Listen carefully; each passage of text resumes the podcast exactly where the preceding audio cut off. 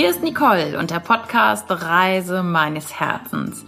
Dieser Podcast hilft dir, auf dein Herz zu hören, deiner inneren Stimme zu folgen und ein selbstbestimmtes, bewusstes und gesundes Leben zu leben. Und vielleicht kann ich dir auch ein bisschen Lust aufs Reisen machen. Herzlich willkommen zur Episode 74 mit dem Titel Let's Talk About Sex.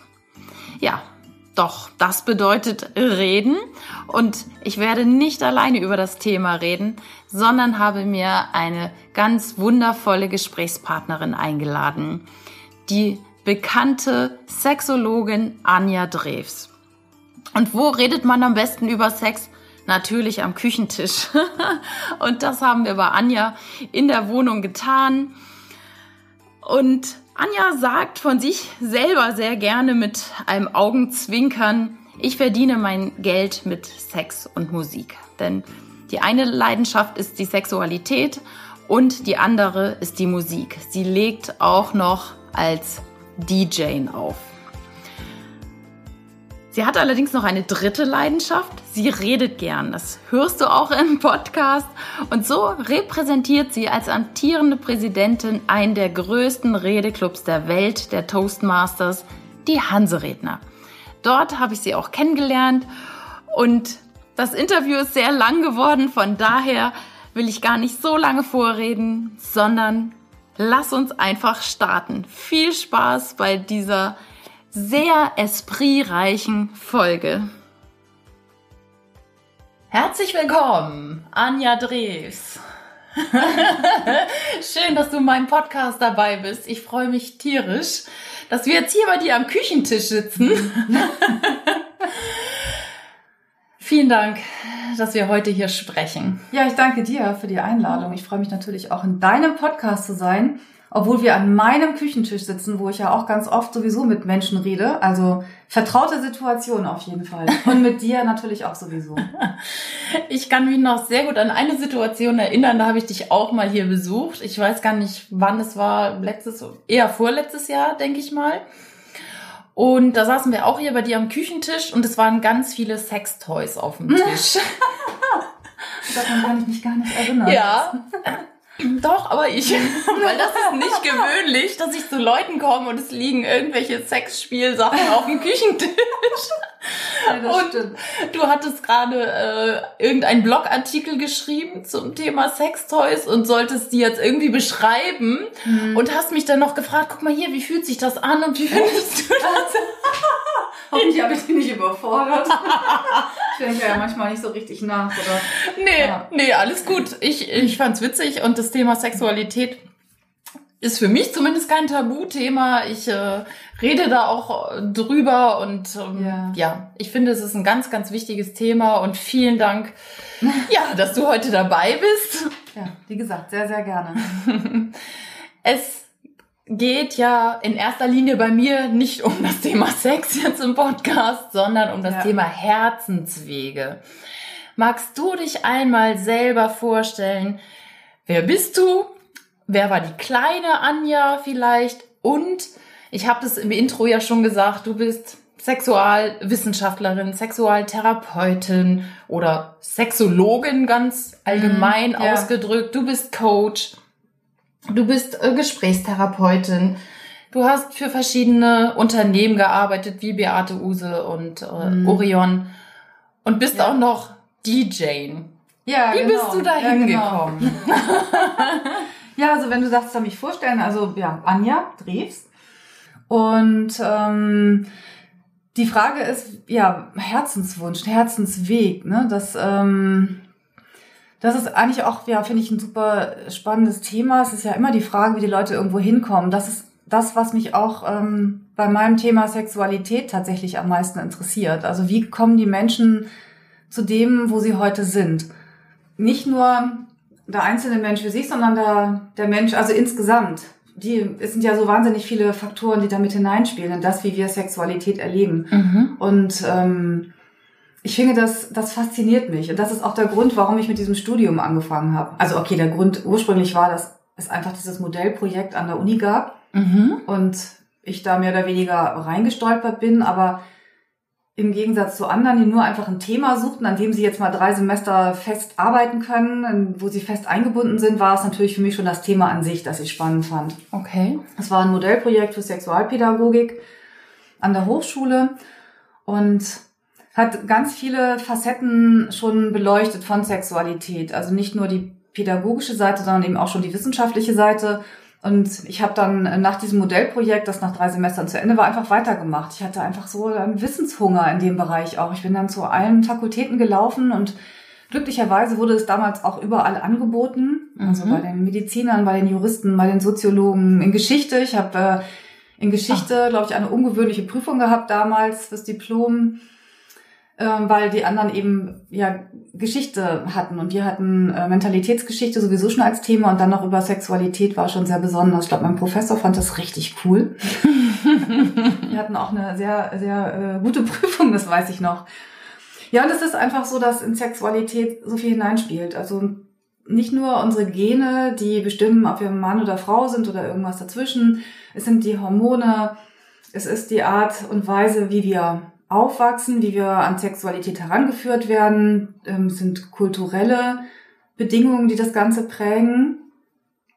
Wir hier in unserer christlichen Kultur haben ja eher ein negatives Bild von Sexualität. Also ganz viele Menschen haben, oder gerade Frauen immer im Kopf, das ist nicht richtig, das ist schlecht. Mhm. Was sich auch auf das Körperbild, die Körperwahrnehmung wieder auswirkt. Das hat was mit Psychologie zu tun, mit Pädagogik, ähm, ist, ja, es ist einfach alles. Es ist der Körper, es ist die Beziehung, in der wir zu anderen Menschen stehen. Mhm. Das, was wir dann tatsächlich nachher am Ende ausüben, der Sex, ist dann noch ein kleiner Teil eigentlich des Ganzen. Aber in dem spiegelt sich eben einfach alles wieder. Und ich finde das, ja, wie ich eben schon gesagt habe, ich finde das faszinierend. Ich finde es toll. Okay. Gibt's denn da, also die, das Kind Anja Drews hat ja jetzt sicherlich noch nicht so viel mit dem Thema zu tun gehabt. Erkennst du den Zeitpunkt oder kannst du im Nachhinein sagen, Gab es irgendeinen Auslöser für dieses Herzensthema? Weil ich weiß, äh, mhm. du redest ja sehr gerne von dem Thema. Es liegt dir auch wirklich am Herzen. ich rede wirklich gerne und viel. Und äh, genau. also für, für dich, lieber Zuhörer, ich will dir auch gerne sagen, woher wir uns kennen. ähm, Anja ist derzeit Präsidentin des Rednerclubs Hanse Redner. Redeclub. Also ich rede viel und gerne da darf ich jetzt jeden Montag reden. Das ist toll. Genau, ja, richtig. Äh, du bist eine super, super tolle Präsidentin. Oh, und danke. genau, wir haben uns da kennengelernt, äh, also ja. in dieser Dachorganisation Toastmasters International. Wir treffen uns jeden Montag, um Reden zu üben, um mhm. Führungsaufgaben äh, zu übernehmen. Und jeder ist immer gespannt, wenn du eine Rede hältst. weil irgendwie jeder hofft, es geht um das Thema Sex, weil keiner bringt es so entspannt rüber und so lustig und auch mal mit dem Augenzwinkern. Mhm. Und das erkennt, man erkennt allerdings daran schon, dass es jeden Menschen betrifft. Ja. Und jeder hat irgendwo ein Thema oder einen Wunsch oder Probleme, ne? Und ähm, ja, Sexualität macht einfach äh, macht unsere Persönlichkeit auch aus. Und deswegen habe ich gerade gesagt, das ist so ein weites Feld. Da spielt so viel hinein. Es geht eben nicht nur um den Sex, den wir ausüben, sondern es geht mhm. eben darum, wie wir auch die Welt wahrnehmen. Wenn ich als Frau heterosexuell bin, dann nehme ich Männer und Frauen anders wahr, als wenn ich als Frau homosexuell bin oder bisexuell. Mhm. Mm, ich meine, dann denken manchmal oder sagen Leute, das stimmt doch gar nicht. Also ich habe das ist überhaupt nicht so. Ich denke da gar nicht dran. Nee, man, wir denken da auch nicht bewusst dran. Aber wenn ich in eine Gruppe von Menschen komme, dann scanne ich irgendwie automatisch und mhm. dann sehe ich Männer und Frauen, ich sehe Männer und ich stelle fest, die finde ich attraktiv, die weniger.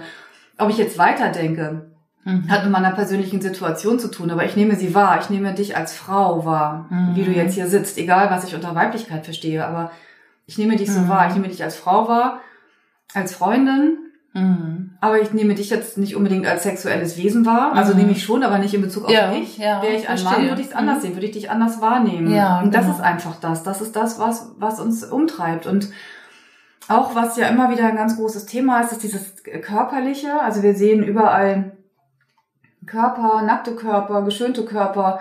Und wir Frauen beschäftigen uns dann sehr stark mit unserem Körper und mit dem, ob wir uns wohlfühlen oder nicht. Und das hat natürlich auch was mit Sexualität zu tun. Also Männer natürlich auch. Also für die trifft es genauso zu. Mhm. Und ja, es durchflutet uns einfach. Und ich, ja. Genau, da möchte ich noch mal kurz zurück, weil meine ursprüngliche Frage oder auf die ich noch mal hinaus wollte, mhm. war ja, gab es einen Punkt? ja, weil wir bei diesem Herzensweg sind. Mhm. War der Punkt im Studium, dass du dich dafür interessiert hast oder ähm, war das schon, ich sag mal, in der Pubertät, da wo wir mit dem Thema Sexualität mhm. so das erste Mal in Berührung kommen? Also das ist schwierig zu beantworten. Natürlich hat mich Sexualität schon ganz früh erwischt. Also ich kann mich zum Beispiel auch daran erinnern, an die ersten äh, schönen Gefühle, als ich mich an irgendeinem Baum herumhangelte, meine Beckenbodenmuskeln anspannte ja, und dachte, uh, das ist aber ein schönes Gefühl. Dann mache ich noch mal ein bisschen mehr, bis ich keine Kraft mehr hatte. Mhm. Aber ich wusste natürlich nicht, was das ist. Da war ich ja. noch Kind. So, das kam dann irgendwie erst später. Und ähm, klar, in der Pubertät, also als ich anfing, mich für Jungs zu interessieren, naja, schon 13, 14 oder so, da äh, war dann das Interesse an schulischen Dingen ziemlich, äh, die Waagschale ging sehr stark in eine Richtung. Mhm. Habe mich rumgeschlagen mit verliebt, hier, da, wie das halt so ist als. Mädchen mhm, irgendwie, ja. ne, die ersten Gefühle und wenig das Praktische. Ähm, ich bin ja aus einer Generation, in der wir kein Internet hatten und in der wir Ja, es gab kein wenig Zugangsmöglichkeiten zu Informationen. Also die Bravo war unser ja. Aufklärungsmedium. Das, das Dr. Sommer-Team, ne? Ja, genau. Das haben wir, wir haben uns, meine Freundin und ich haben uns halt dann immer schon äh, vom Konfirmandenunterricht donnerstags schnell die Bravo gekauft. Da tauchte die, die wurde die neue gerade mhm. herausgegeben. Und waren natürlich auch da total abgelenkt. Das erste, was wir aufblätterten, war immer die Dr. Sommer-Seite. Ach, tatsächlich? Ja, ja. ja. Und wir, wir, das war alles, was wir hatten. Wir hatten nicht mehr. Also mhm. da war einfach nichts. Da konntest du vielleicht von einer Freundin, die dann schon mal geknutscht hatte, noch irgendwas mhm. erfahren, mhm. aber mehr wusstest du nicht. Ja. So dass ich dann bei meinen ersten sexuellen eigenen Erfahrungen auch äh, ziemlich hilflos war. Und das war, kann ich auch so sagen, also das war jetzt auch nichts äh, Weltbewegendes, das war eher äh, weniger angenehm. So, es hat mhm. einfach gedauert. Heute, ja. wobei heute ist es dann anders. Heute ach, ähm, kannst du alle Informationen bekommen und hast aber eine riesen Erwartungshaltung und das äh, wirkt sich auch nicht unbedingt viel besser aus, ehrlich ja. gesagt. Also was besser oder schlechter ist, kann man da nicht so genau sagen. Aber das war halt alles dann diese äh, praktische Erfahrung. Dann auch später mhm. noch, als ich dann etwas älter wurde, ein bisschen mehr ähm, ausprobiert habe, so die erste Liebe da war. Ich weiß nicht, das war, war, es war halt dieser, ja, dieses praktische, aber ich war auch oft sehr verloren in dieser ganzen Geschichte, also verloren in meinen Gefühlen, mit meinem Körper. Ich wusste nicht so genau, was ich damit anfangen soll oft war das, glaube ich, auch eher was ähm, Sex, nicht Liebessex oder um irgendwas, sondern einfach nur um Bestätigung zu kriegen oder irgendwas. Mm. Also es gibt ja, ich weiß nicht, 280 ja. Gründe, warum wir Sex haben. oh, ja. Oh Gott, so viel. Heute, ja, ja. Und heute weiß ich das eher natürlich auch besser. Und als dann dieses Studium kam, war es einfach toll, dieses ganze, diesen ganzen Praxiskram mal mit Theorie aufzufüllen und das, dieses da reinzubinden. Und das war wirklich, für mich ist es wirklich diese, diese Frage, wenn alles weggeht, diese ganzen Schichten, Kultur, Gesellschaft, was bleibt dann über? Da ist nämlich eigentlich nichts. Also, weil. Was meinst du mit nichts? Weil viele Menschen sagen, äh, Sexualität oder Sex doch was Natürliches. Aber was ist daran wirklich natürlich? Mhm. Also, dass die Art, wie wir hier heute in 2018 in Deutschland Sex erleben, praktizieren, das ist nichts, das ist nicht natürlich. Mhm. Also damit meine ich jetzt nicht, dass es was Schlechtes ist, sondern es ist ja. nicht natürlich, es ist geprägt von unserer Gesellschaft, okay, ja. es ist geprägt von unserer Kultur. Andere Menschen 2018 in Deutschland kommen aus einer anderen Kultur, erleben Sex schon wieder ganz anders. Mhm. Menschen, die heute 80 sind, erleben Sex anders als die, die heute 18 sind. Mhm. Mm, Männer und Frauen erleben es unterschiedlich. Dann ist es das, was ich eben gesagt habe. Die Menschen, die heute aus einer anderen Generation, also aus einer älteren kommen, die haben andere Erfahrungen. Deswegen ist es für sie anders. Das meine ich damit. Es ist mhm, nichts davon, ja. nichts, nichts davon ist einfach so äh, naturgegeben. Es wir hat, sind geprägt. Wir ne? sind geprägt ja. und das von Anfang an. Mhm. Wir werden sind geprägt. Also wenn du Eltern siehst, die mit kleinen Kindern umgehen, die gerade offensichtlich Lust haben. Also stell dir vor, da ist so ein, ähm, da treffen sich Mütter mit ihren Kindern und ein Kind fängt an, plötzlich auf dem Boden irgendwie die Beine zusammenzupressen und wird rot im Gesicht und fängt mhm. an zu atmen und man merkt, oh, das Kind hat gerade was entdeckt. Mhm. Was ist was total Tolles. Also ja. Es kann mit dem Körper was machen. Das ist, und die Mutter reißt mhm. das Kind hoch und sagt, nein, das darfst du doch hier nicht mhm. machen, das ist gar nicht gut, das ist ja peinlich und entschuldigt bitte, ich habe mein Kind nicht im Griff und bla bla. Ja, dann kriegt das Kind sofort ja. mit, dass es was Negatives ist. Und das sind diese Bilder im Kopf, die wir haben. Ja. So, und das ist das mit der Prägung. Stimmt. Also von Anfang an Es wurde auch nie darüber geredet, ne? Also so bei Mhm. mir in der Ursprungsfamilie, das wurde eher unter den Tisch gekehrt irgendwie. Ja, Wenn da total. nochmal so ein Kuss verteilt wurde bei meinen Eltern, so zack, auf den, auf den Mund, dann Ja. war's das. Ja, genau, so Ne? bin ich auch aufgewachsen. Genau, keine, keine Zärtlichkeiten bei den Eltern. Mhm. Wir haben jetzt aber auch, wir sind ja die Kriegsenkel, das ist auch nochmal eine Mhm. besondere Generation, auch was Sexualität betrifft, weil wir eben mit Eltern aufgewachsen sind, die schlechte oder schlimme Erfahrungen teilweise im Krieg gemacht haben, die aufgewachsen sind mit Eltern, die aus noch einer anderen Zeit kommen, Mhm. also ne, und die, ähm, ja, sie sind, wir sind noch mal anders sozialisiert. Und das, ja, das ist ein, das ist einfach alles mit da drin. Und ich finde das, ja, schon kann ich noch zum dritten Mal sagen. einfach so spannend, das auch aufzudröseln, auch wenn Ja. Menschen zu mir in die Praxis kommen, zu gucken. Ich finde es immer wie ein, also ein Geschenk. Also sie kommen, haben etwas und dann blättern wir das auf und packen das aus und dann kommen so viele verschiedene Facetten raus.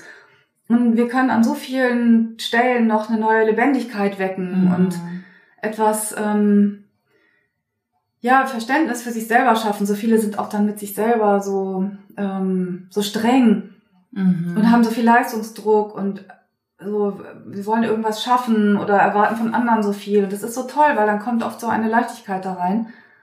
Und so ein, aha, oh, das habe ich noch Mhm. Ja. gar nicht so betrachtet. Wollte ich gerade sagen, wahrscheinlich ganz viele Aha-Momente, ne? Ja, genau. Weil, weil man selber so einen Anspruch an sich hat oder, oder vielleicht viele denken, so muss das doch sein, ne? Ja, genau. Genau Ähm. das ist auch ein ganz großer Punkt. So muss das doch sein. Mhm. Andere Paare haben, habe ich doch gelesen, fünfmal die Woche Sex. So, wo haben die das wohl gelesen?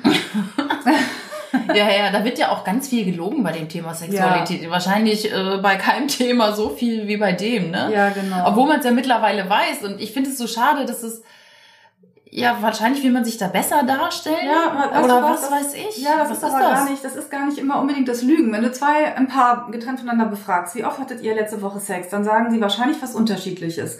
Und gar nicht, weil der eine lügt und der andere die Wahrheit sagt, sondern weil sie es anders definieren. Wenn du mit Aha. Leuten, wenn ich, ich habe das so oft, dass Leute, also ich habe diese Geschichte. Eine Freundin hatte ein Date mit einem Mann und sie fand ihn ganz toll. Ich habe am nächsten Tag gefragt, und wie war's? Hattet ihr Sex? Und sie sagte, nein, völlig empört, Mhm. wie ich denn darauf komme. Also ne, Ja. okay, gut. Ähm, dann haben wir weitergeredet und es kam dann so Stück für Stück raus, also eine Ernie und Bert Geschichte irgendwie aus der Sesamstraße. Sie hatten sich, hatten sich, äh, haben sich geküsst und sie haben richtig geknutscht und zwar richtig wild.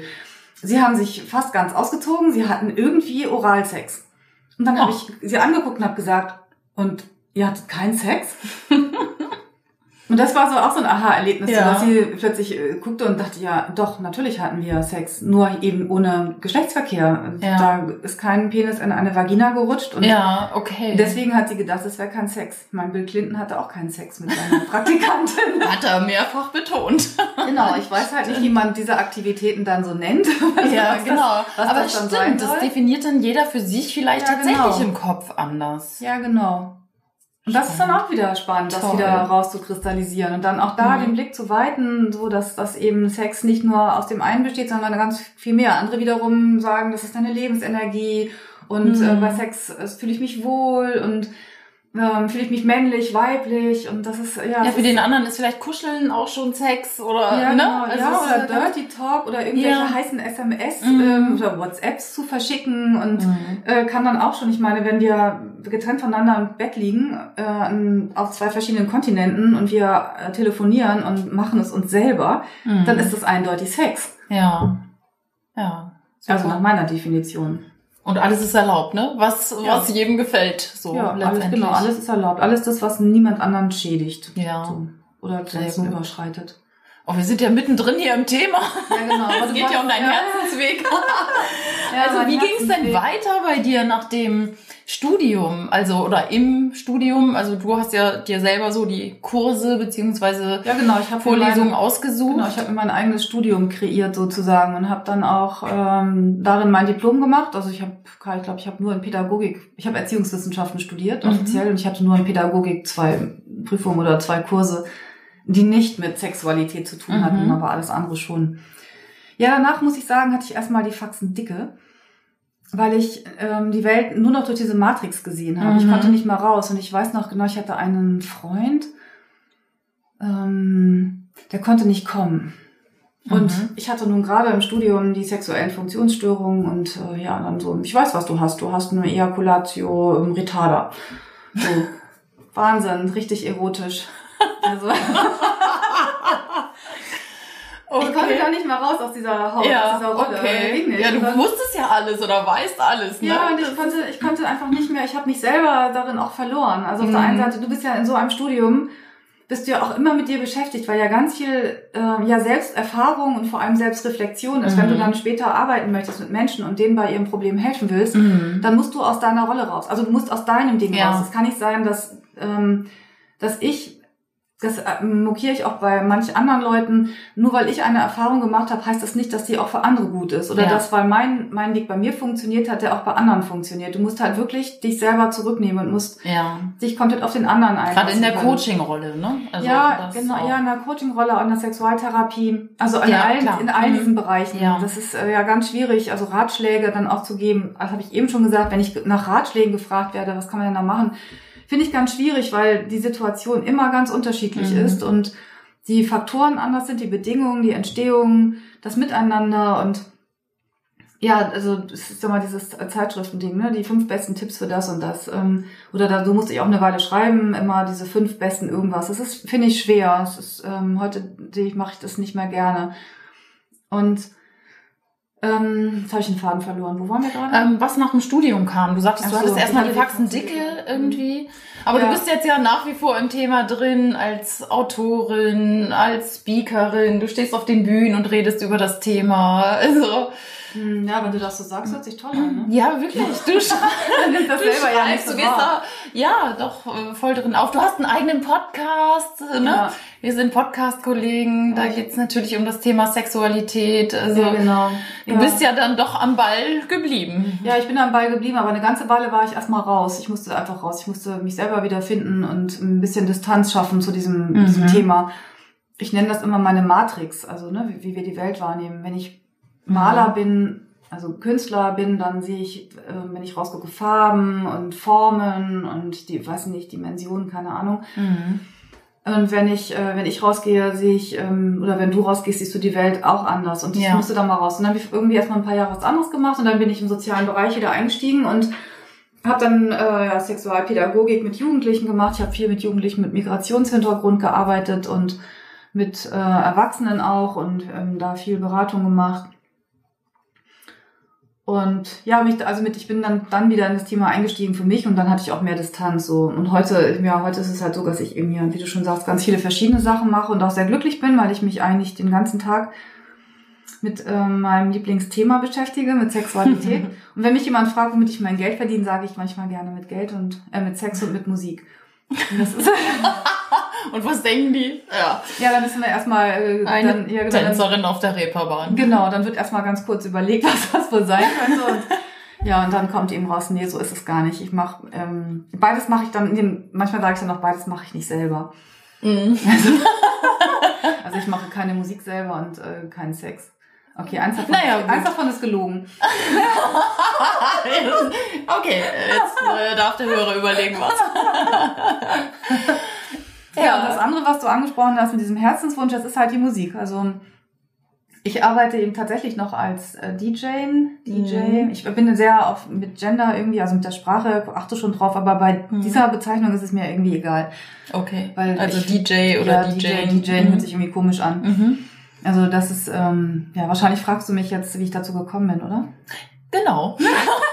Ja, Anja macht ja selber Podcast-Interviews, sie weiß schon, was ja, Ich wollte dich noch mal zu Wort kommen lassen. ja, Anja, Mensch, wie bist du denn zur Musik gekommen? ja, das ist äh, in der Tat ein sehr lustiger Zufall. Das äh, ergab sich über meinen Hund und weil ich mal auf Toilette musste. Ach. Ja, ich war, ich war hier in Ottensen unterwegs und ich musste wirklich mal auf die Toilette und bin dann einfach äh, ins Familieneck gegangen. So eine traditionsreiche Kneipe, die es glaube ich schon seit Jahrzehnten äh, am Alma Wartenberg-Platz gibt, wo der DJ immer so auf, mit den Füßen auf dem Tresen steht und dann Aha. auch Leute runterguckt von oben. Oh, okay. Das ist ganz lustig, ja. Und da, ja, da kam ich über den Hund mit der Pächterin ins Gespräch und dann trafen wir uns noch ein, zwei Mal dort und dann habe ich mal irgendwann ganz äh, frosch gesagt, naja, wenn dir mal ein DJ fehlt, dann kann ich ja mal einspringen, wie ich dann so bin. Ne? So. Ja. Ja, dann klingelte mein Telefon und ich war gefragt. Das war natürlich mega aufregend. Ich hatte mir dann zwei CDs bereitgelegt, rechts, links, damit ich mal abwechselnd spielen konnte. Ach. Ich hatte einen Freund davor gehabt und der war DJ und das war, ich hatte so einen Moment, wo ich mal, okay. der habe ich mal für eine halbe Stunde rangelassen an seinen Dings und das war wohl toll. Ich habe keine Erinnerung, ich war wie im Rausch. Das ist ja jetzt auch schon eine, ah, ich war 36, das ist nicht so lange Ja, her. ich wollte jetzt gerade fragen. Oh, das war ja erst vor zwei Jahren. Ja, genau. Mhm. Na, noch ein kleines Jahrzehnt dazu. Ich habe spät angefangen. Ja, und daraus hat sich das irgendwie ergeben. Dann kam die erste Party, noch eine Party, dann kam die eigene Anlage. Ähm, dann, ja, mittlerweile habe ich, weiß nicht, für den Porsche Automobilclub aufgelegt und ähm, war auf dem Sülberg und ja, so ähm, hab Letztes Jahr Silvester haben wir zusammen gefeiert. Du Ja. als DJ, ja, ich genau, als Gast. Genau. Ja, und ich habe schon ganz viele Sachen gemacht, also viele Veranstaltungen und ähm, tolle Geburtstage. Also ich mag gerne so, mm, ja, ich mag ganz viel Musik, aber es ist einfach was, was ich toll finde, weil ich äh, auch da, da geht's halt auch darum, ähm, ich bin Dienstleisterin, ich betrachte mich nicht als Künstlerin, ich mache nicht das, was ich will, sondern was die Leute wollen. Ich muss mich da genauso wie, wie beim ähm, wie in der Sexualberatung auf die Menschen einstellen. Also ich habe Mhm. mein Repertoire ist da Mhm. wie dort auch. Und ich schöpfe dann aus dem, was aus der Situation gerade kommt. Und Toll. ja, das, äh, ich habe ein Gespür auch da dafür. Ich bin technisch bestimmt nicht der beste DJ der Welt, das ähm, kann ich mal so sagen. Mhm. Aber die Leute sind glücklich, weil sie feiern und weil sie die Musik bekommen, die sie mögen. Mhm. Und das ja, weil du auch ganz schnell erkennst, was jetzt gerade geht und was nicht. Und dann auch Ja. umswitcht. Also es gibt ja, Ja, DJs, genau. habe ich auch schon selber erlebt, die spielen ihren Turn durch, sehen aber, dass da kein Mensch auf der Tanzfläche ist. Und ich finde, ja, es gehört schon dazu, dass Ja. man die Leute irgendwie äh, in die Bewegung bringt. Und dann darf man das Ego ausstellen und sagen, nee, genau, was brauchen die anderen? Und das hast du schön gesagt mit, ich bin Dienstleister. Ja, genau. Also du dienst den anderen, also die, um, um den anderen, ich sage jetzt mal, gute Gefühle zu machen, um sie in Mhm. ihre Kraft zu bringen, jetzt beim Thema Sexualität und ja, Ja, um, genau. um ihnen einfach einen schönen Abend zu bereiten als DJ. Ja, genau. Und ich mag eben hier auch das Thema. Also ich höre halt, ich habe als Teenager, da hat sich das ziemlich früh abgezeichnet. Ich habe als Teenager, also ich war kein glücklicher Teenager. Ich war sehr, eher sehr, sehr unglücklich. Es war zu Hause bei uns alles sehr schwierig, was sicherlich auch äh, zu meiner sexuellen Entwicklung damals stark beigetragen hat. Und ich habe mich viel in Musik geflüchtet. Also ich habe Mhm. viel, ich bin ähm, ziemlich früh auch schon zu Hause ausgebüxt heimlich und bin tanzen gegangen Mhm. knutschen gegangen, aber vor allem tanzen und ähm, habe da immer alles irgendwie vergessen können. Und das ist so das, woraus ich heute auch noch zehre. Jetzt, ich gehe heute nicht mehr so viel tanzen. Ich würde diese Nacht, glaube ich, gar nicht mehr durchtanzen können. Ah, das ist Aber, cool, ja. dass du das sagst, weil Musik gibt ja so, so viel. Ich habe eine gute Freundin, äh, meine beste Freundin, Namensvetterin von dir, die auch sagt, ohne Musik hätte ich teilweise gar nicht gewusst, wie mein Leben weitergeht. Also weil die Ja. Musik ihr so, so viel gegeben hat. Und das ist großartig einfach. Ja. Wenn, wenn Ja. ihr dann irgendwas im Inneren berühren mit ihren Texten oder mit dem Beat, das ist toll. Ja, genau, genau. Ja, Musik ist einfach, ähm, ist einfach total wichtig. Und ja, ich selber höre, ich höre jetzt gar nicht mehr so viel Musik selber, weil ich ja auf den Partys auch oft genug Gelegenheit habe. Aber es gibt so ein paar Sachen, zum Beispiel, wenn du mich jetzt fragen würdest, was ich so gerne mag, ich, es gab gerade, oder es gibt eine neue Platte von Sting und Shaggy. Ich bin gar kein Reggae-Fan, aber die Platte ist einfach, wenn man die zwei, dreimal gehört hat, die lässt einen nicht mehr los. Also mich zumindest Okay, nicht, wie ich mir ja. zigmal hier angehört. Und jetzt gibt's gerade eine neue Platte von Paul McCartney, Mhm. ein äh, Soloalbum. Und auch das habe ich jetzt seit gestern oder vorgestern in der Endlosschleife. Ich auch total klasse. Also ganz Okay. tolle Musik. So die alten Musiker. Ja. Also ich stehe viel auch auf solche, privat auf solche älteren Mhm. Sachen. Ich mag auch gerne alten Rock und sowas. Ich so ähm, höre jetzt zu Hause wenig Charts an. Mhm. Ja, okay. Aber das musst du dann als DJ natürlich Ja, ja, schon aber immer, auf ne? Partys ist natürlich klar, dass ja alles dabei. Schlager mag ich nicht so gerne. Schlager finde ich Ja. eher sogar ziemlich gar nicht so gut, aber muss, Ja. manchmal komme ich nicht drum herum. Manchmal wollen die das, ne? Dann kommen die wahrscheinlich an und wünschen sich irgendwas und du denkst, Ja, ja, aber das ist eben okay. wieder das mit dem, ne, sich auf andere einzulassen und äh, das dann zu machen, so diese, diese Wellen oder diese Schwingungen aufzunehmen, Mhm. sowohl eben da als auch bei dem anderen. Ja. Ja. Also das heißt, du hast so zwei Herzensthemen, also einmal das Thema Sexualität und Musik. ja. Wenn du jetzt mal die Augen schließt, einfach mal ein Mhm. paar Sekunden zumachst, Hab ich? Gibt es gerade noch irgendetwas anderes in deinem Leben, für, wofür dein Herz schlägt? Für Labradore? ja. Oh ja, ein sensibles Thema. Ja. Hast ja dieses Jahr deinen Hund verloren. Ja, genau. Mm. Meine Alma. Es war eine Labrador-Hündin, eine blonde, klein, wüchsige und sie ist äh, 14 Jahre alt geworden. Mm. Ich habe sie bis, bis zum Ende begleitet und dann irgendwann die Verantwortung übernommen und das Ende dann auch ähm, künstlich eingeleitet Mhm. sozusagen. Es war auch ganz sch- schwierig, aber wenn man so einen Hund, ich meine, es ging halt nicht anders, das äh, ist okay. Ja. Ja, und jetzt habe ich Nachbarn, die haben auch einen Labrador, einen Rüden und jetzt Ja. sieht es so aus, als würde ich ihn als Leihhund häufiger haben und das Ja. ist total schön. Sehr schön. Ja. Ares. Habe ich eben auch schon Ares, kennengelernt. Ja, ja. Schon ist er im Podcast. Ah ja, schon ist er berühmt, ja. das wüsste. er ist auch so, ja, ganz lieber Hund. Also ja, das, das finde ich toll. Und wenn ich noch was habe, dann ist es die Ostsee. Ja. Andere würden jetzt vielleicht sagen, mein Mann, meine Kinder oder irgendwie so, aber äh, ich habe keine Kinder. Mhm. Und ähm, das ist auch völlig okay. Das ist auch Mhm. zum Beispiel was, ne, was ich vorhin gesagt habe. Ich muss halt, ich kann nicht äh, von mir auf andere schließen. Wenn ich jetzt in einer lebenslangen Partnerschaft wäre, dann würden vielleicht manche denken, oh, dann, dann kann sie ja vielleicht besser helfen. Aber das würde ja nicht bedeuten, dass das, wie ich die Partnerschaft lebe, Mhm. auch für andere funktioniert. Vielleicht sind andere, vielleicht hätte ich eine monogame Beziehung mein Leben lang mit einem einzigen Menschen. Vielleicht wäre es aber auch mit einem, einer Frau und nicht mit einem Mann. Mhm. Oder ich würde vielleicht in einer offenen Beziehung leben und ich kann das nicht auf andere übertragen. Nee. So. Und ich Mhm. kann auch mit Menschen sehr gut arbeiten, mit Paaren, Frauen, die ähm, zum Beispiel nach Geburten, nach der Geburt von Kindern ähm, mit ihrer Sexualität Probleme haben, ohne dass ich selber eine Geburt hatte, weil ich die Mechanismen kenne, weil ich mich eh darauf einstellen muss, was denn bei denen die Situation ist. Und das finde ich halt, finde ich halt immer ganz spannend. Mhm. Und deswegen kann ich eben nicht sagen, äh, ich denke jetzt an ähm, Mann, Frau, Kinder. Alles gut. immer.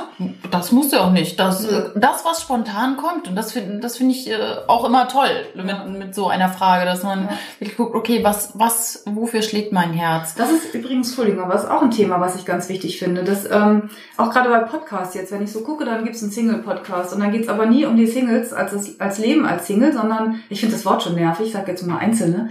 Es Mhm. geht nicht um das Leben als einzelner Mensch, sondern es geht immer darum, einen Partner zu finden und eine Partnerin. Mhm. Das ist immer, Single sein wird immer so Ja, so negativ, negativ besetzt. Ja. als wäre es ein Manko, als würde etwas fehlen, als wäre man nicht ganz. Mhm. Und ich glaube dann natürlich auf dem Land ist es noch viel schwieriger als in der Großstadt. ja. Ich meine. Hamburg hier, ne? Single-Hauptstadt, glaube ich. Ja, in äh, meinem Umfeld sind, ich habe, da sind Paare, da sind Paare mit Eltern, aber es sind auch ganz viele ähm, einzelne Männer oder Frauen in meinem Mhm. Freundeskreis und auch in, in der Praxis habe ich nun meistens, ähm, meistens habe ich Paare und Einzelne, die zu Paaren gehören. mhm. Da sind weniger dann, die tatsächlich jetzt im äh, Einzelstatus länger sind. Ja. Aber ich finde es halt ganz wichtig, ähm, den Menschen auch zu vermitteln, auch wenn du alleine bist, Mhm. dass es, du kannst ein tolles Leben haben. Es ist nicht immer alles Gold, was glänzt und nur eine Beziehung muss nicht, dass da gibt so viel, ich meine, so viele Beziehungen werden geschieden und dann ist es eine Mhm. schöne Zeit gewesen und dann nicht mehr und ähm, weil es immer, also oft finde ich so oft so schwarz-weiß gemalt und Ja. durch die großen Partnerschaftsagenturen, diese ganze Werbung, Mhm. ist es so, dass du das äh, fast schon erklären musst, warum das wäre das so einfach. Und ich weiß nicht, ich finde das, äh, ich finde Menschen haben auch das Recht, so zu leben und vor allem für sich selber das auch, also auch dazu zu stehen innerlich. Ja. Und das finde ich ganz wichtig. Und ähm, genau, gut, dass du das ansprichst. Also betrifft mich ja auch, ne? Mhm. Single seit oder alleine seit ähm, vier Jahren. Ja, alleine ohne Partner, aber nicht einsam. Und ich glaube, das ist so nochmal das Wichtige, dass man auch mit sich alleine zurechtkommen darf. Und Mhm. also ich zum Beispiel genieße meine Zeit unheimlich alleine, bin super gern auch mit anderen zusammen. Ähm, nur ich bin mir auch selbst genug.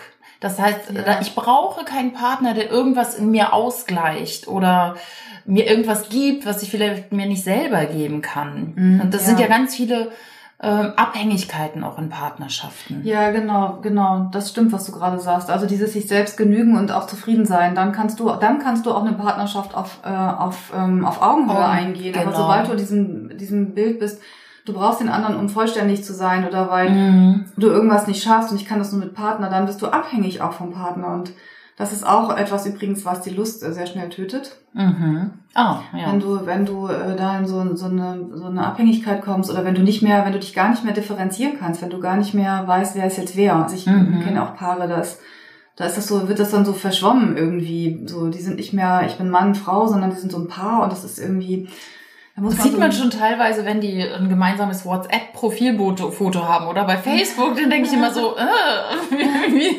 wieso das? Also so, äh, ja, krass, wir gehören zusammen und das ist ja alles gut. Mhm. Nur, ich glaube, man darf bewusst ähm, gucken oder äh, bewusst da hinschauen, was leben wir hier eigentlich? Und ja. wenn es eine Abhängigkeit ist oder nur die Bedürfnisse des einen befriedigt werden äh, und nicht des anderen oder dass man nicht gemeinsam in eine Richtung guckt, ja, genau. dann darf man das ganze Modell Beziehung einfach mal hinterfragen. Ja, ja, genau.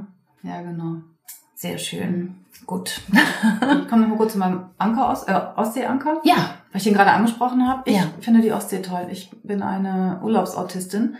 Ich weiß, ich Was heißt das? Urlaubsautist? Ich neulich bei unserem Redeclub gesagt. Äh, ich bin, du bist ja, du bist das Gegenteil von mir, würde ich sagen. Wobei ich komme ja immer noch mal aus Hamburg raus, wenn auch nicht weit. Und ab und zu auch mal weiter. Ich war dieses Jahr schon wenigstens einmal in Barcelona. Mhm. Wobei das ähm, nicht auf mein, meine Initiative herkam, sondern ein, ähm, ein Business-Termin mhm. war. Mhm. Aber du reist ja rum und für dich ist das irgendwie alles, du hast Fernweh und du möchtest raus und du lernst andere Kulturen kennen und ich bin immer hier und lerne die Kulturen irgendwie hier dann kennen. ja. Ich versuche mich in die Menschen hineinzuversetzen, aber ich fahre dann nicht dahin. Also mhm. ich weiß gar nicht, warum ich das nicht habe. Also ich, ich, ich bin ich bin schon glücklich, wenn ich einen Tag, ach, ich bin schon glücklich, wenn ich hier einen ganzen Tag, einen halben Tag, zwei Stunden an der Elbe bin und da spazieren gehe und mir das irgendwie irgendwo hinsetze und das einfach in mich aufnehme. Und ganz toll, richtig glücklich mache ich mich, wenn ich so wie jetzt zum Beispiel kommen, letzten Mittwoch bin ich äh, einen Tag an die Ostsee gefahren, mhm. habe mir den Hund mitgenommen, äh, hatte einen wunderbaren Tag, hab, bin am Wasser lang gelaufen, drei Stunden und habe dann da meine Freundin getroffen und äh, wir waren mhm. beim Essen. Das war einfach toll. Ich habe das so ich an verschiedenen Stellen gewesen, an Punkten, so meinen Ankerpunkten, wo ich aufs Wasser gucke und ich das einfach, ich dann gucke ich mir die Hafenanlage an, weiß gestrichen, das war die Sonne schien gegen den, diesen wahnsinnig blauen Himmel und das blaue Wasser. Ich also das ist, schön. ja, ich, ich, ja, das, ich bin so glücklich darüber, dass es, dass es so einfach zu erreichen ist für mich. Ich muss dann glücklich eben nicht 36 Stunden fliegen mhm, oder so. Mhm, ja. Ich brauche nur, ich brauche nur 20 Minuten zur Elbe zu laufen mhm. oder eine Stunde äh, Richtung Ostsee zu fahren. Ja. Und ich bin schon, das interessiert Wirklich? bestimmt den Hörer oder die Hörerin. Wo denn an der Ostsee? Was ist denn da dein Ankerpunkt? Ja, also ich komme ja ursprünglich aus Kiel. Ich bin da aufgewachsen, da habe ich auch studiert. Und mh, mm, ich habe halt immer noch meine Verbindung nach Kiel, auch über die Jahre, jetzt bin ich jetzt 20 Jahre in Hamburg. Aber es gibt eben dieses kleine, feine Fischerdorf Strande, mhm. Richtung Eckernförde, mhm. aus Kiel raus und ähm, das ist ein kleiner, das ist ein Fischerdorf, da gibt's nicht mal einen Souvenirladen. Das ist mir die ganzen Jahre nie aufgefallen, bis es mal jemand formuliert hat. Aber ein paar Fisch, äh, Fischbrötchenbuden. Ja, ja. Genau, so ein Restaurant. Fischbrötchenbuden. Es gibt so, ein, mhm. so, ein, äh, so, ein, so eine Strandbar, zwei, zwei verschiedene sogar. Mhm. Und da kann man ähm, ganz lecker Scampi essen und, und, was trinken. Und es gibt auch ein richtiges Restaurant, es gibt ein Hotel, es gibt einen Supermarkt. Ja, ja. Und das Café meiner Freundin Jannike, die den besten Kuchen weit Ach, und breit macht. Ehrlich? Welches? Wie heißt denn das Café? Atelier Café. Ach, das gibt's ja nicht. Das ist deine Freundin. Ist ja krass. Da habe ich früher auch äh, oftmals Kuchen gegessen. Ja, als Ach, ich, ja. ja. ja das hat ich wohnte ja auch in der Nähe von Kiel ja, und war natürlich genau. auch Ach, häufiger in Strande. Ich ja, ich kenne das, aber die äh, Hörerinnen und Hörer natürlich. Ich habe das gerade ganz ausgeblendet, dass du das ja kennst. Ja, ja, klar. Früher sind wir mit der, Und ich weiß natürlich, dass du da immer bist. Also, ja. ne? Ich sehe ja genug Nee, aber ich habe das, aber ich habe das jetzt gerade nicht auf dem Schirm, dass du das ja Aber das ist selber. spannend. Ja, guck an. Also Schulzeit war immer Schildsee an der Uhr da war ich dann nicht so gerne, weil Schilksee an der Uhr war. Das Was war, heißt Schilksee an der Uhr? Schilksee an der Uhr, das war der Treffpunkt am Strand. Da ist ah. irgendwo so eine draufgestellte große Uhr. Ah, okay. Mhm. Und das hatte immer für mich das negativen Touch, weil das war dann, da waren dann all die gut aussehenden Bikini-Mädchen und ich.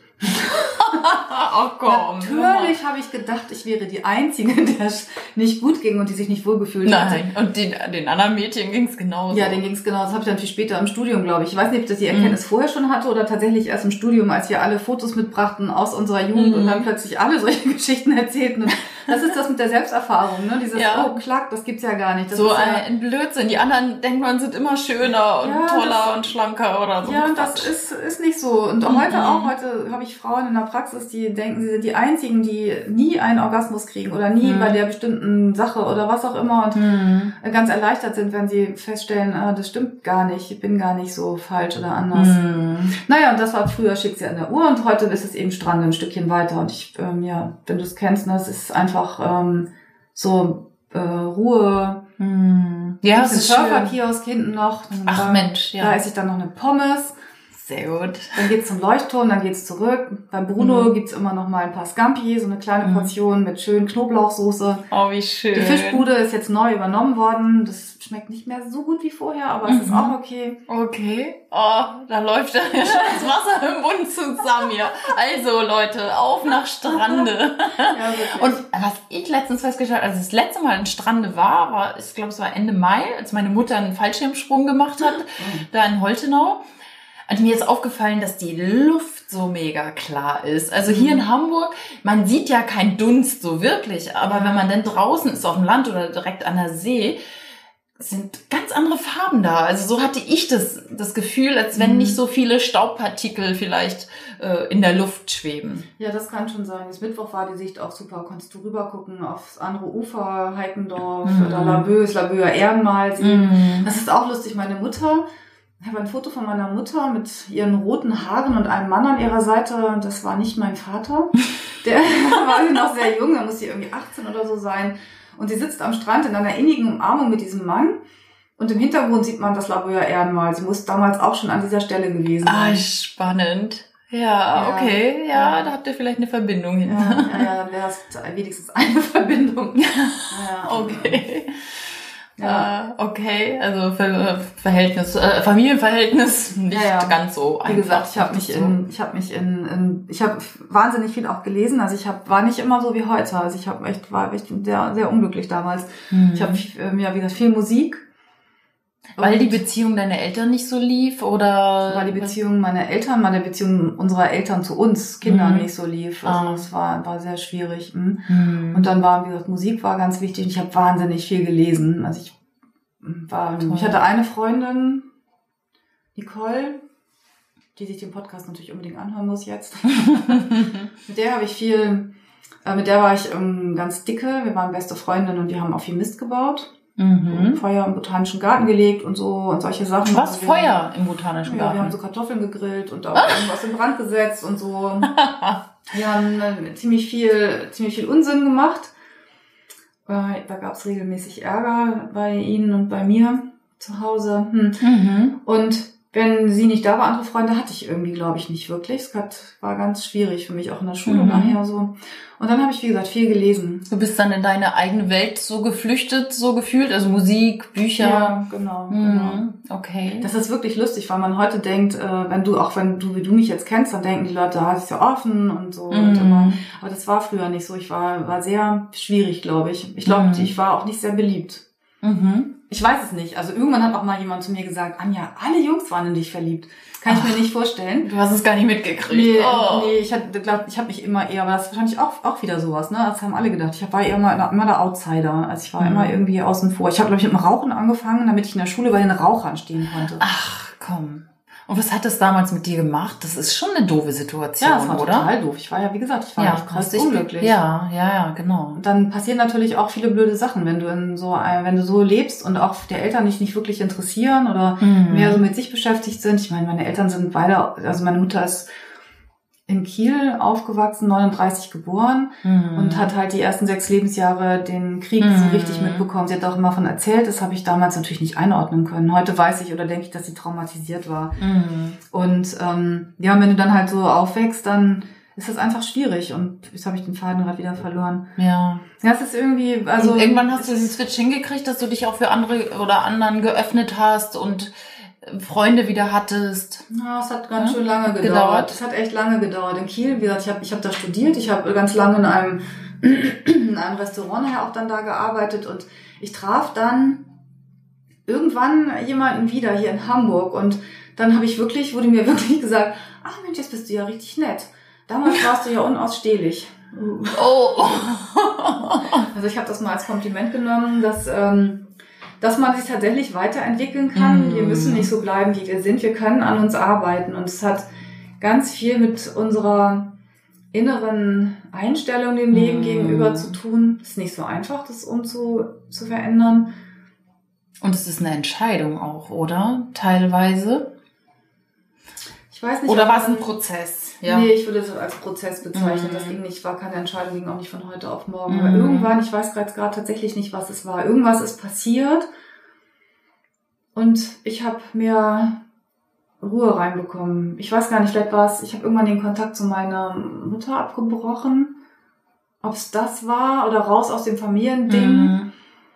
Also dieser Druck, der da war, das war, das war echt nicht einfach. Das war mhm. wirklich, das war wirklich ätzend. Und dann irgendwann, also ich bin manchmal heute noch froh, dass ich, wenn ich hier so an meiner Wohnung bin, alleine bin, dass ich denke, wow, es ist, ich habe Ruhe. So, es sind so die Nachwehen, habe ich immer das Gefühl. Mhm. Ich weiß nicht genau. Also ich, ich kann das heute einfach anders wahrnehmen, bewusster wahrnehmen. Ich mhm. kann, ich auch manchmal, also ich war auch sehr missgünstig oder sehr unglücklich. Mhm. Ich habe mein Studium selber finanziert. Mhm. Ich habe keine Zuschüsse bekommen. Also meine mhm. Eltern haben nichts bezahlt, weil sie sagten, sie hätten kein Geld. Das BAföG-Amt hat gesagt, sie haben Geld ich also hast du nichts ja gekriegt? Ich habe ja. nichts gekriegt und man verklagt ja nun die Eltern nicht mal eben so.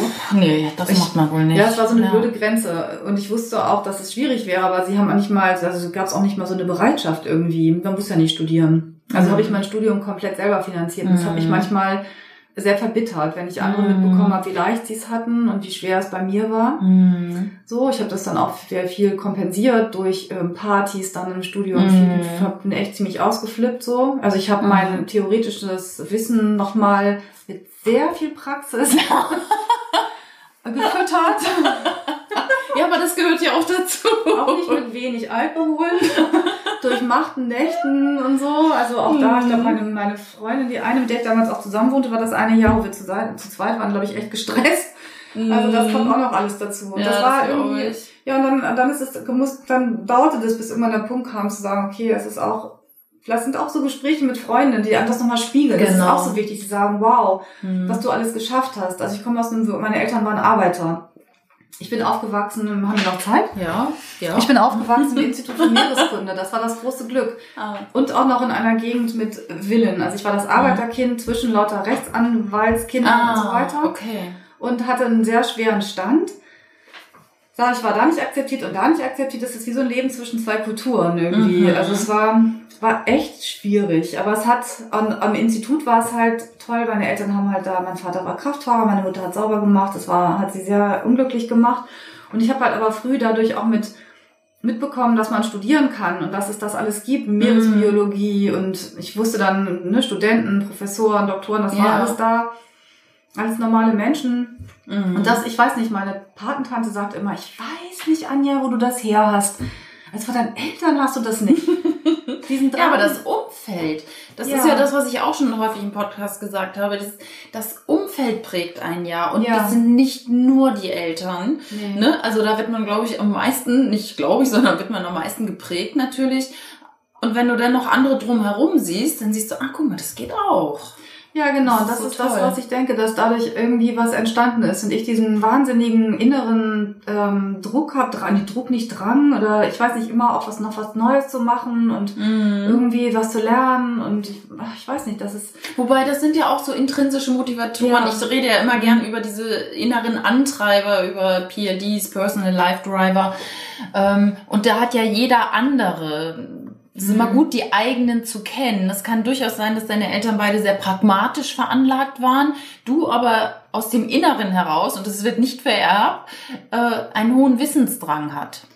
Ja. hast, weißt du? Und den hast du wahrscheinlich, weil du bildest dich ja auch immer fort und, und allein schon Studium wäre ja auch nicht für jeden was. Ich würde, glaube ich, tatsächlich lieber ein Geld in eine, ich habe mir schon was überlegt, was ich gerne machen möchte als nächstes, wenn meine systemische Coaching-Ausbildung im November fertig ist. Mhm. Ich würde lieber das Geld in eine weitere Ausbildung, Weiterbildung stecken, als äh, das für einen Urlaub auszugeben für einen großen. Mhm. Ja, ja super. Also ja. dann hast du dieses Thema als ja so als inneren Antreiber, ne, dass du immer ja. wieder neues Wissen äh, brauchst. Ja, es ist eben ja, es ist Früher war es vielleicht auch was für Selbstbewusstsein, heute ist das irgendwie anders. Ich weiß nicht. Aber was du gerade sagst mit diesem dem Umfeld. Also ich habe ja, wie gesagt, mit ähm, Kindern und Jugendlichen auch gearbeitet in so sozialen Brennpunkten. Und das ist natürlich auch so, die, die, wir waren dann, dann eine ganze Weile da an der Reeperbahn und dann hast du halt welche, die, die, die leben in ihrer kulturellen Abschottung, würde ich gar nicht sagen. Die, die Kinder, die strecken schon die Fühler aus, aber sie leben halt in diesem, in ihrer Welt da und sie, mhm ich, also es, die, da kommen dann, da kamen dann die Jugendlichen, haben immer ein Praktikum bei Penny oder so gemacht und Edeka war schon was Besonderes. Die sind gar nicht auf die Idee gekommen, dass sie auch ein Praktikum in einem Büro irgendwo machen können, mhm. weil sie es nicht kannten. Sie wussten das nicht. Sie haben das von den Eltern nicht mitbekommen. Ja. In der Schule, das ist eben auch, wenn du, wenn die Menschen, wenn sie das gar nicht mal sehen oder mitbekommen, mhm. das ist so schwer. Und ich finde, da müsste man echt wirklich viel, viel mehr machen um auch da Möglichkeiten aufzuzeigen, was es alles gibt und was sie alles schaffen können. Aber dann, die haben sofort im Kopf, das wird sowieso nichts oder ich kann nur das machen. Werden ja auch oft klein gehalten dann von den Eltern, ne? Oder ja, ja, die Eltern kennen das ja selber. Die kennen es nicht. Ja, ja, genau. Das äh, sage ich ja. einen Jugendlichen, der war echt schwierig und der hat sich dann bei der Polizei beworben. Irgendwas hat da Klick gemacht und der ist dann da, hat dann eine Ausbildung angefangen und das war, das war gigantisch. Mm. Also das war wirklich, ähm, das war wirklich was Tolles. Da fehlen irgendwie die Vorbilder und da fehlen so die, dieses, da fehlt es, ähm, über den Tellerrand hinausgucken genau. zu können, das zu lernen. Wie können wir das denn noch machen, über den Tellerrand hinausgucken in unserem Alter, sag ich mal? Weil ganz viele stecken ja auch fest, zum Beispiel in einer Lebenssituation, die denen nicht gut tut, ne? Also mhm. sei es jetzt Job, Beziehung, familiäres Umfeld. Hast du da einen Tipp für jemanden? Was kann der machen? Ich weiß nicht. Ich glaube, es sind einfach Sachen, Sachen auszuprobieren. Mhm. Also, es, wir haben so viele Möglichkeiten in unserem Leben. Also tatsächlich einfach mhm. mal sich für eine Weiterbildung anmelden. Und da auch, das ist ja, das ist ja auch so spannend. Ähm, in diesen Weiterbildungen, die ich auch in den letzten Jahren gemacht habe, habe ich so viele andere Menschen kennengelernt. Ich bin mhm. überhaupt auf die Idee, einen Heilpraktiker für Psychotherapie zu machen, nur gekommen, weil ich in einer Weiterbildung Frauen kennenlernte, die das gemacht haben. Ja. Ich hätte das gar nicht, ich habe das war, dachte ich mal, das ist irgendwie komisch, das ist sowas ähm, esoterisches. Mhm. nur die Uni zählt.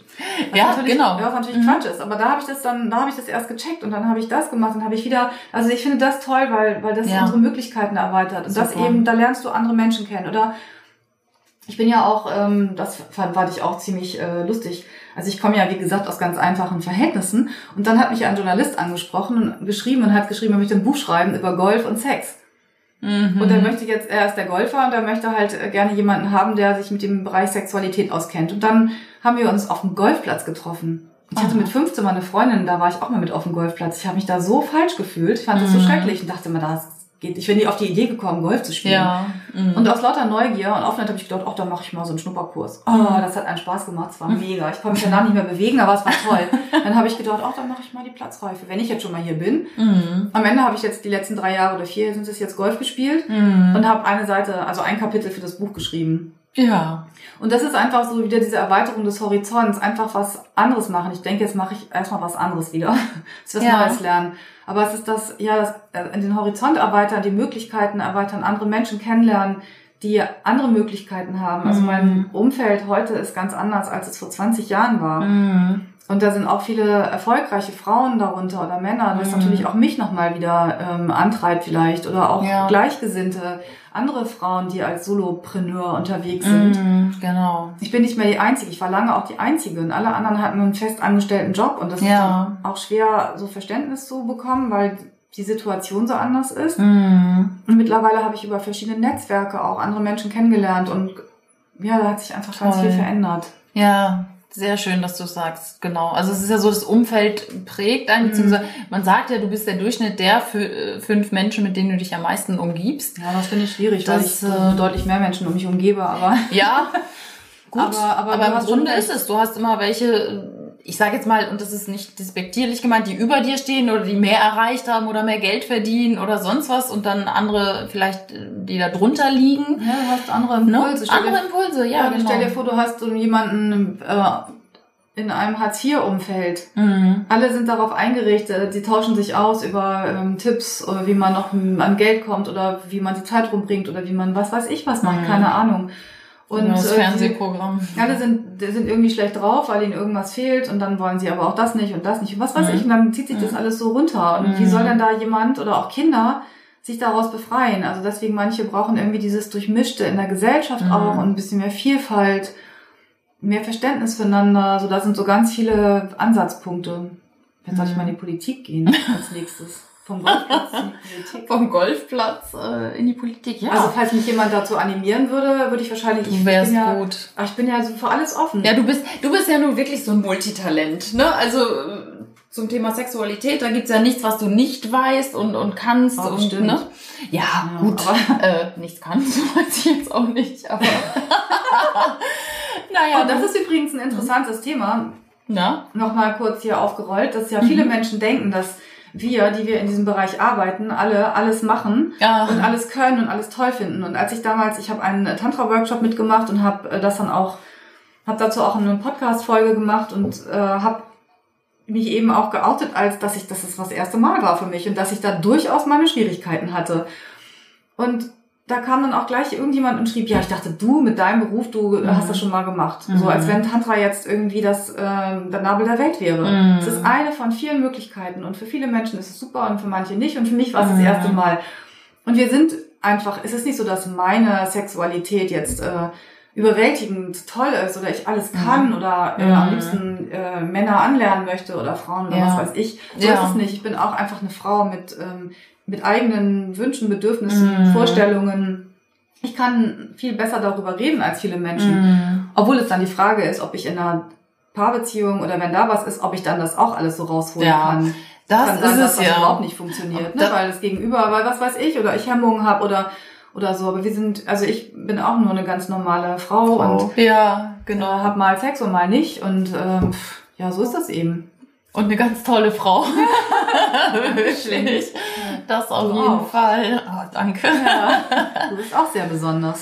Hm, Ja, wir sind alle besonders, oder? Mhm. Jeder hat doch so tolle Seiten an sich. Ja, aber viele kitzeln sie nicht raus oder Ja, leben sie nicht aus oder trauen sich nicht Ja. oder ja, also da sind wir wieder beim Herzensthema. Du bist halt dran geblieben, ne? Du hast gesagt, nee, das ist mein Thema, egal auch was andere von- davon denken, weil da ne, viele könnten ja denken, oh mein Gott, Sexologin, ne? Wie kann man das nur machen und da noch öffentlich auch drüber reden, äh, ne? du, du stehst auf Bühnen oder bei uns bei den Hanserednern und es Mhm. macht dir Spaß und jeder freut sich dir zuzuhören. Du hast deinen eigenen Podcast, also, ne? Die Hanseredner kam übrigens auch durch einen Zufall, weil jemand äh, mich darauf aufmerksam machte und ich habe dann Mhm. gedacht, du geh doch mal hin. Es hat wirklich Monate gedauert, bis ich mich angemeldet habe. Mhm. Ja, und du greifst dann aber einen Impuls, der dir vielleicht von außen rau äh, zugeflogen kommt, sag ich mal. Mhm. Es gibt ja keine Zufälle, also in meiner Welt, äh, sondern ein Zufall ist das, was dir zufällt. Und du gehst dann da mal hin und guckst. Ja, genau. Ich gucke und bin neugierig und manchmal bleibe ich hängen, manchmal auch nicht. Mhm.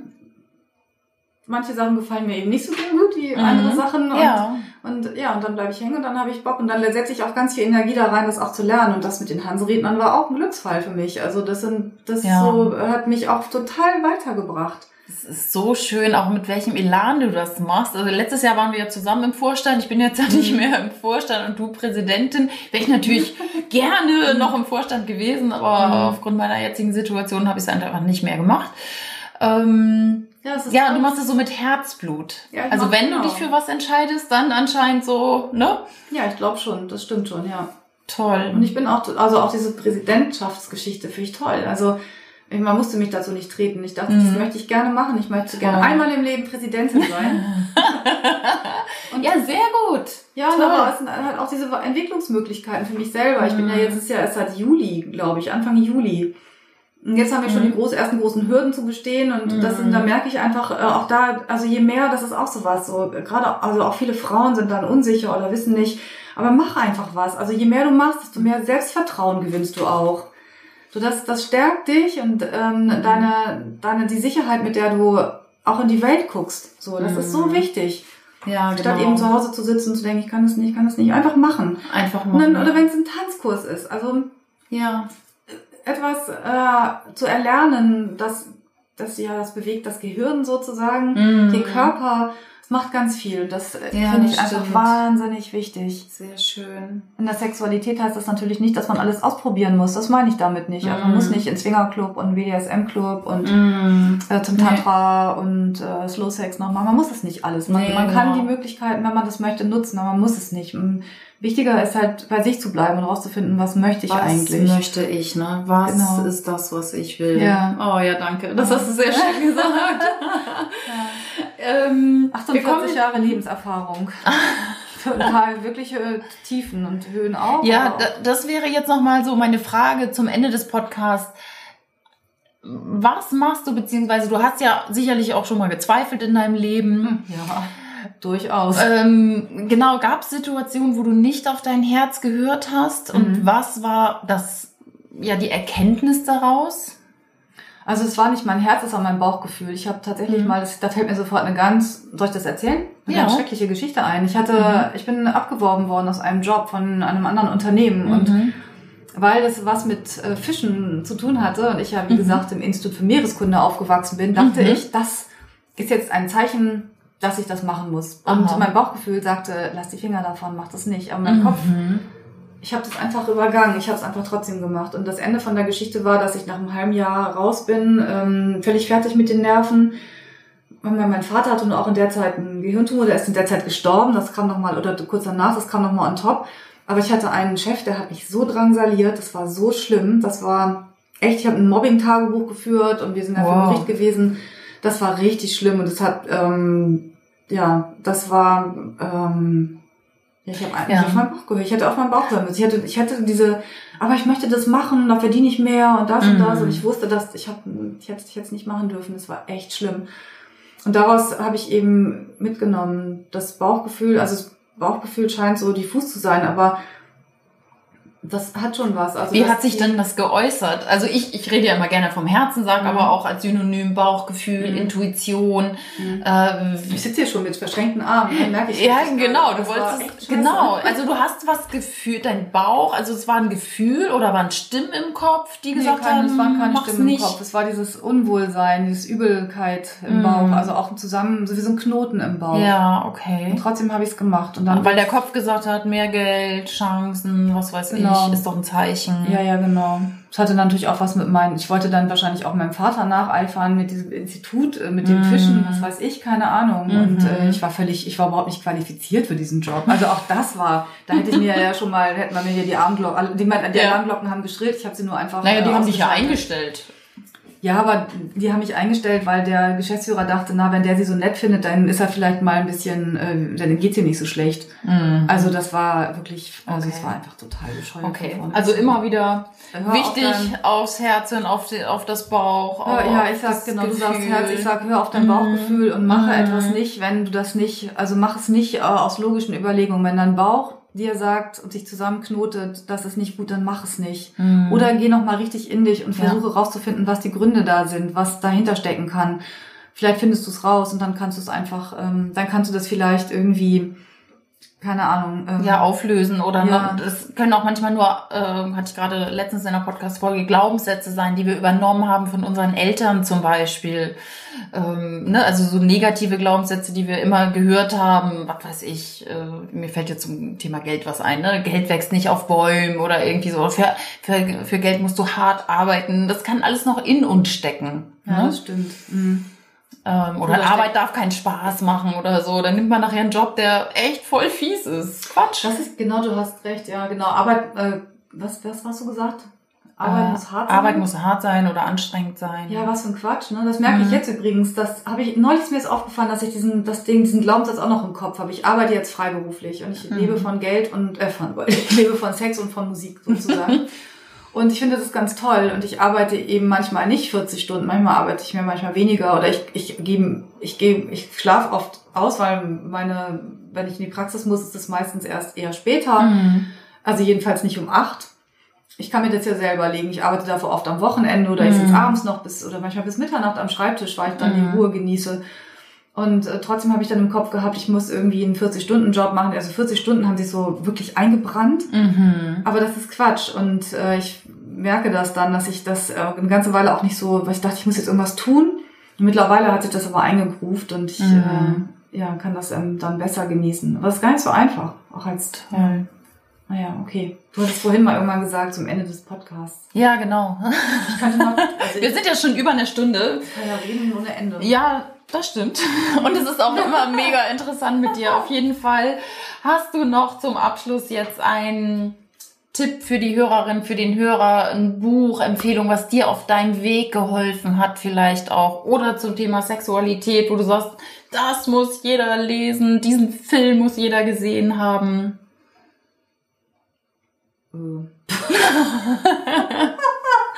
Schweigen im Walde. Ich mache jetzt gerade diese, nachdem ich darum gebettelt habe, dass man mich nominiert, die sieben Tage, sieben Bücher äh, Challenge. Also pff, bei, bei, wenn, bei sieben Buchempfehlungen kann ich noch irgendwie mithalten. Bei einer, ich weiß es ehrlich gesagt nicht. Ich habe, ja, wie gesagt, ich lese wahnsinnig viel. Ich habe früher viel gelesen. Ähm, Na, muss auch nicht. Also, Nö. Also ich könnte eine ganze Reihe an Sachen sagen, aber ich kann es nicht. Ich, das ist einfach jetzt auch zu groß, weil es gibt Ja. Bücher Sexualität und Leben. Also ich, Mhm. also ich habe die Bücher, ich habe alle Bücher von Oliver Sacks verschlungen, diesen dem Neuro, äh, Neurologen, der das Buch geschrieben hat zur Zeit des Erwachens. Das hat meinen meinen Blick auf Menschen geprägt. Also Wie heißt das? äh, Oliver Sacks heißt Ah. der, schreibt sich S-A-C-K-S, ist leider auch schon verstorben. Okay. Ich hätte jetzt gedacht, Oliver Sacks, das kann ja jetzt nicht sein, oder? Nein, so nein, ein nein, Name. Das ist so doof, ihn auszusprechen. Ja, ja, er okay. sich ganz anders und Mhm. er ist, äh, er hat ganz tolle Bücher geschrieben. Aber das ist jetzt auch nichts, es ist halt Neuro, äh, Neurologie, also aber Mhm. total spannend. Ich habe ich denn nicht, ich weiß nicht, ich habe alle Bücher von Yalom, Irvin Yalom verschlungen. Das ist ein amerikanischer Psychotherapeut oder David Snarch für Menschen, die in einer Beziehung leben. Das ist ein amerikanischer Sexualtherapeut. Ach, es sind so, ich Ja. weiß nicht, es ist einfach Sehr viel, Ja, ne? es ist wahnsinnig viel. Alice Ja. Miller, da waren auch für mich tolle, erkenntnisreiche Sachen drin. Mhm. Okay. Ja, vielen Dank. Mein Lieblingsbuch ist jedenfalls ähm, Der Schwarm von Frank Schätzing. Ah. ja, sehr gut. Den nehmen wir doch mal mit auf. Naturwissenschaften, ich äh, liebe das Buch. Ja, das habe ich auch nicht gelesen, sondern gehört. Ich habe alle von ihm gelesen. Ich finde, ich, äh, also gerade die letzten fand ich alle toll. Hm, Auch wenn es so viel Kritik gab. Ich finde die super. Und ich bin ein Science-Fiction-Fan. Da habe ich auch noch ein paar so wahnsinnig, pff, ja, Krimis. Ich liebe Kommissar Bruno. Und Ja, sehr gut. Du bist vielfältig aufgestellt, wirklich. ja. es gibt ein Buch, das habe ich angefangen. Das heißt, glaube ich, irgendwas über Scanner-Persönlichkeiten. Mhm.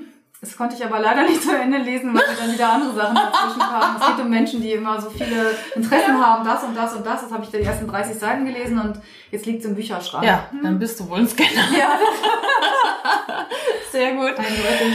Also, liebe Anja, wenn Leute mit dir Kontakt aufnehmen wollen, wenn sie deinen Podcast hören wollen, welche Seite von dir darf ich hier in den Show Notes verlinken? www.anjadrews.de Mhm. Zusammengeschrieben, ja. ne? Ja, genau. Mhm. Da ist der Podcast verlinkt, da ist noch eine andere Seite, die ich mache, die sexualität.de verlinkt, wo Mhm. ja auch schon ein Online-Kurs drauf ist. Und der zweite, da arbeite ich gerade am, am Finale sozusagen. Dann geht der zweite, äh, zweite Online-Kurs raus für Menschen, die die Lust am Sex verloren haben. Ach, spannend. Der erste Ja. Online-Kurs, vielleicht magst du das nochmal also eben der, sagen? Der erste Online-Kurs ist für Männer, die zu früh kommen. Mhm. Wobei die Definition ist zu früh, also Medizin, sexualmedizinisch zu früh, Mhm. aber auch die, die gerne länger können möchten. Mhm. Gerade in der Welt, wo heute sehr viel Porno geguckt wird, ist das Mhm. ein ziemliches Problem. Okay. So von sich selber auch, von der eigenen äh, Sexualität auf die partnerschaftliche umzusteigen. So, da sind Ja. ganz viele Sachen drin, das baut so aufeinander auf und Mhm. Ähm, körperliche Übungen, aber auch viel Informationen dazu und so. Und der zweite, wie gesagt, geht dann, ist dann für Paare oder Menschen, die die Lust verloren haben, basiert auf einem Sexualtherapiemodell, aber es ist keine Therapie, es ist einfach Mhm. ein Kurs ähm, mit viel, auch viel Information, mit ähm, sechs Schritten, mit Streichelübungen und Mhm. ganz viel ähm, Informationen dazu, soll die Menschen dazu bringen, was wir vorhin schon hatten, ne? den Menschen fehlen die Worte, sie können nicht über Sexualität Mhm. reden, also so Worte finden und einfach einen leichteren Umgang mit Sexualität zu sehen und auch den Druck rauszunehmen. Also ich glaube, mein Credo, das habe ich jetzt immer im Kopf, ist, äh, wer A sagt, muss nicht B sagen. Weil viele denken, oh, jetzt gibt's einen Kuss Aha. und dann weiß ich schon, wo es endet, nämlich darin, dass ich einen Orgasmus kriegen muss oder er oder sie oder wie auch immer. Und dann ist von vornherein, dann geht schon so eine Schranke runter. Das höre ich Ja. so oft. Ja. Und das hat mich sehr nachdenklich nochmal gemacht. Ähm, deswegen dachte ich, mache ich dazu mal einen Kurs. Ja, sehr gut. Ja. Das ist doch prima. Und der kommt demnächst jetzt? Ja, wir sind dabei. Da müsste jetzt irgendwie, ich denke mal, in zwei Wochen spätestens fertig sein. Super. Ja. Also dann. Ganz viel Informationen und ja, da kann ich, also dann nehme ich auch noch Videos auf, so, ne, ich kann echt viel. Super, ja. Und für meine Also- letzten Montag habe ich noch eine Krone gebastelt, weil Heinrich den Achten gespielt hat. Und natürlich lief es auf Sex hinaus. Ja, ich war dabei. Und ich darf nochmal halten, die Rede. Ich freue mich schon. Ja, sehr gut. Auch Anja, das ist immer eine wahre Freude, mit dir zu reden. Und wahrscheinlich können wir jetzt hier noch drei Stunden weiter am Küchentisch sitzen, äh, vor diesem wunderschönen Holztisch und dem Mikrofon und einfach äh, quatschen. Ja, ja, ich So- könnte auch noch ewig weiter. So wie uns einfach der Mund hier gewachsen ist. Wir beenden das jetzt mal und reden gleich einfach nochmal weiter, wenn das Mikro aus ist. Also ganz, ganz herzlichen Dank. Ich werde deine Seite verlinken und Danke. jeder kann da schauen und alles über dich erfahren. Äh, Vielen Dank, dass du ja Aufklärung betreibst und dass du das Thema Sexualität ja gesellschaftsfähig, gesellschaftsfähig machst und Ja, ja mit so viel Humor auch rüberbringst. Also ganz, ganz herzlichen Dank. Und dann, Ja, ich möchte mich auch noch bedanken, Ja. weil ich mich total Ach so. freue, dass ich in deinen Podcast darf. Du hast so viele interessante Gesprächspartner und Gesprächspartnerinnen. Jetzt bin ich auch dabei. Mhm. Und ich finde es auch toll, mit dir zu reden. Und ich finde es auch toll, dass ich heute mal diejenige bin, die befragt wird oder die erzählen darf. So viel. Ich habe aber auch mein ganzes Leben gerade erzählt. Jetzt weiß, wissen die Leute noch mehr über mich. ja genau. Und da denke ich nämlich, das gibt, sie hat neulich jemand gesagt, gerade als Sexualtherapeut, ja, man soll nichts wissen, weil es die Leute beeinflusst. Das stimmt auch. Ich habe da lange mit mir gehadert. Ah, Aber ich kann das nicht.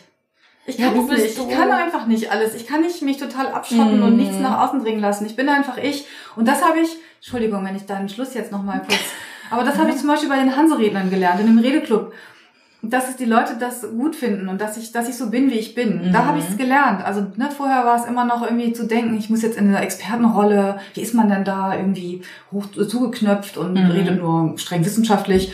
Und ich habe festgestellt, nein, das ist nicht mein Weg. Also ähm, es ist okay, wenn ich sowas erzähle. Ich, es gibt Sachen, über die rede ich nicht. Also, ne, so, da Mhm. gibt es eine Grenze. Aber das ist auch was für, für die Zuhörer und Zuhörerinnen. Also sei einfach du selber. ja. Weil mein Gott, dann stößt man, bei manchen Leuten stoße ich an. Die sagen dann, Ja. Anja, du bist so direkt, muss das immer sein? Hm. Und äh, so ehrlich. Ja, das ist halt so, so bin ich. Ja, und ich möchte mich nicht toll. mehr verstellen. Und wenn das jemand richtig doof findet, dann ist es zwar schade, aber ich kann das nicht ändern. Ich versuche niemanden vor Kopf zu stoßen und auch mit, mit den Reden über Sex mal aufzupassen. Hm. Aber im Großen und Ganzen ist es so. Und ich, ich ähm, möchte mich nicht mehr verstellen. Also es ist alles, was ich erzählt habe, völlig in Ordnung. So bin ich, das bin ich. Und ähm, Toll. ja, finde ich, finde ich, möchte ich anderen auch wünschen. Toll, das war jetzt wirklich Ja. nochmal ein tolles äh, Abschlussplädoyer. Also absolut toll Also getroffen. danke, dass ich Vielen Zu dir Dank. kommen durfte. Ja, sehr gerne. sehr gerne. Und du, liebe Zuhörerin, lieber Zuhörer, schau gerne auf Anjas Seite, habe ich äh, eben schon mal gesagt, hör ihren Podcast. Oh mein Gott, ich muss noch eine Sache sagen. Ich, vergesse es immer, dann macht mein Kollege wieder Ärger. Diese Seite, wo die Kurse sind, ne, die kannst du bitte auch verlinken. Das ist dann nämlich www.die-sexualität.de mit Mhm. AE. Mhm. Das ist ganz wichtig. Das ist eine zweite Seite, die ich mache. Und da ist der, sind die Kurse und auch ganz viele Informationen und, und sowas alles. Mhm. Und der Podcast. So. Sehr schön. Aber jetzt bin ich. Also, wir sagen jetzt einfach mal Tschüss. Mach wenn aus, ihr, mach aus. Mach aus. weiter. Okay, bis Also, bald. Tschüss. Tschüss.